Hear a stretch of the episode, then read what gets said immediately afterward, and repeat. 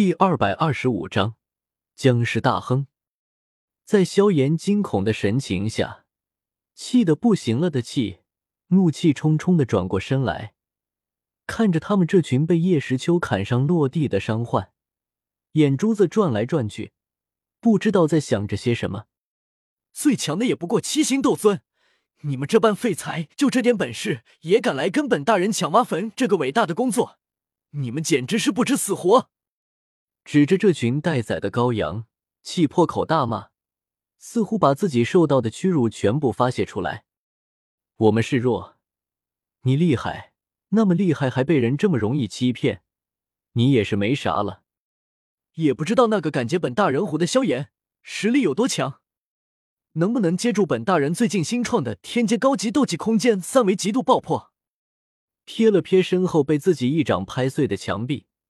想到那个留言挑衅自己的无名之辈，气就压制不住内心的愤怒，拳头紧握，恶狠狠的说道：“萧炎，接近斗帝级别强者的天阶高级斗技，求你了，别再说了，臣妾受不了呀！”小叶，你刚刚是要把他们全部弄死对吧？没有理会那群人的惊恐，气直接转头对着叶时秋问道：“咋了？”点了点头，叶时秋问道：“之前在墙壁上留字，想要给萧炎找些麻烦，可是叶时秋他们还没有离开，那群人就闯进来了，所以他们自然不会相信墙壁上的留言，故而自己留着他们也就没有必要了。”好，那就没问题了。既然你反正要弄死他们，那干脆就把他们送给我吧。得到叶时秋的回答，气大手一挥，直接说道。说完，从那戒中取出一瓶药剂，直接向那群人大步走去。平静的看着气的举动，叶时秋没有阻止，而是以一副看好戏的状态问道：“你要做什么呢？”“做僵尸。”头也没回，气直接将药剂的瓶口打开，一滴一滴的把那黑色药水挨个灌入他们的口中。叶时秋，僵尸，不要！不要呀！大人饶命，小的从未得罪您呀。大人，我没有想打宝藏的主意，我只是来打个酱油呀。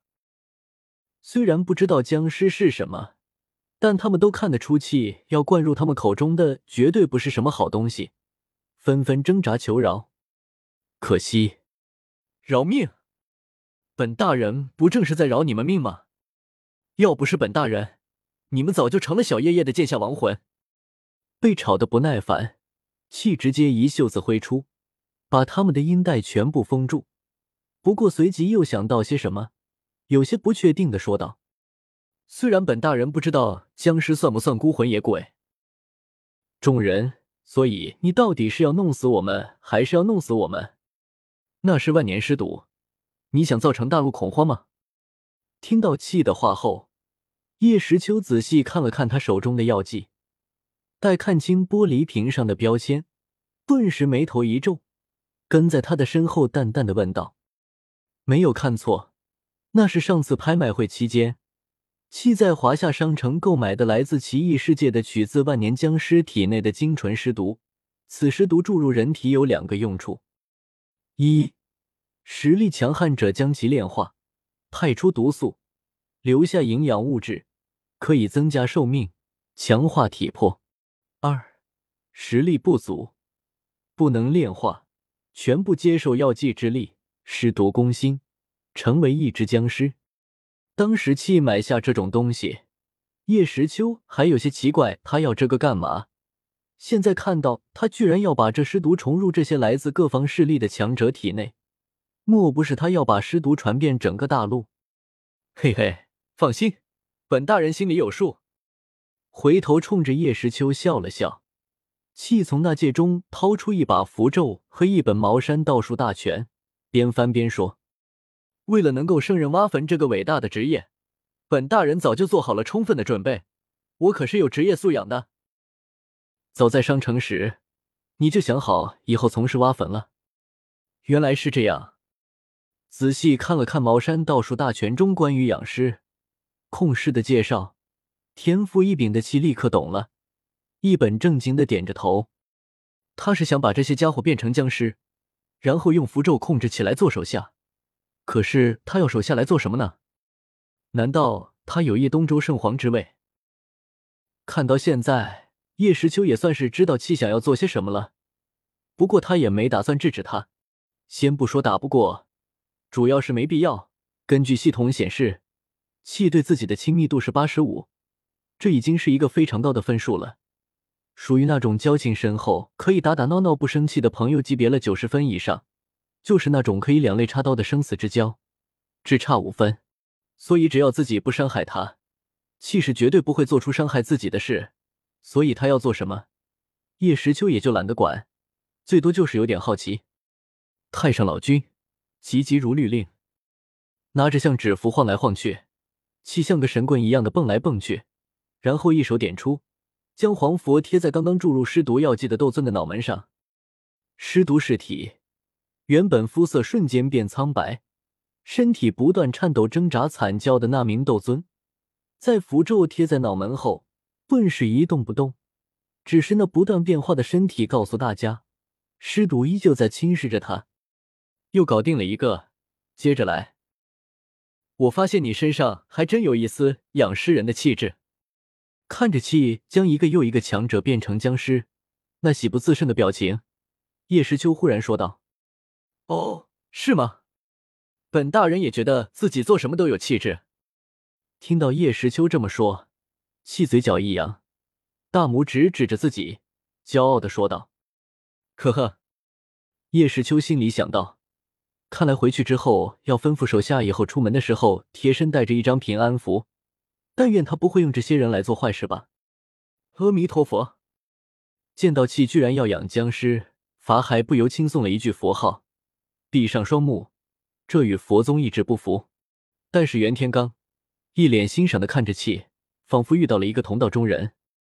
怎么办？马上就要到我了，我不想变僵尸呀！看着越来越顺手、速度越来越快的气，萧炎额头尽是冷汗。紧张万分，僵尸，我还不如直接死了，一了百了呢。气，你在这里慢慢玩，我还有事先走了，有空来商城做客。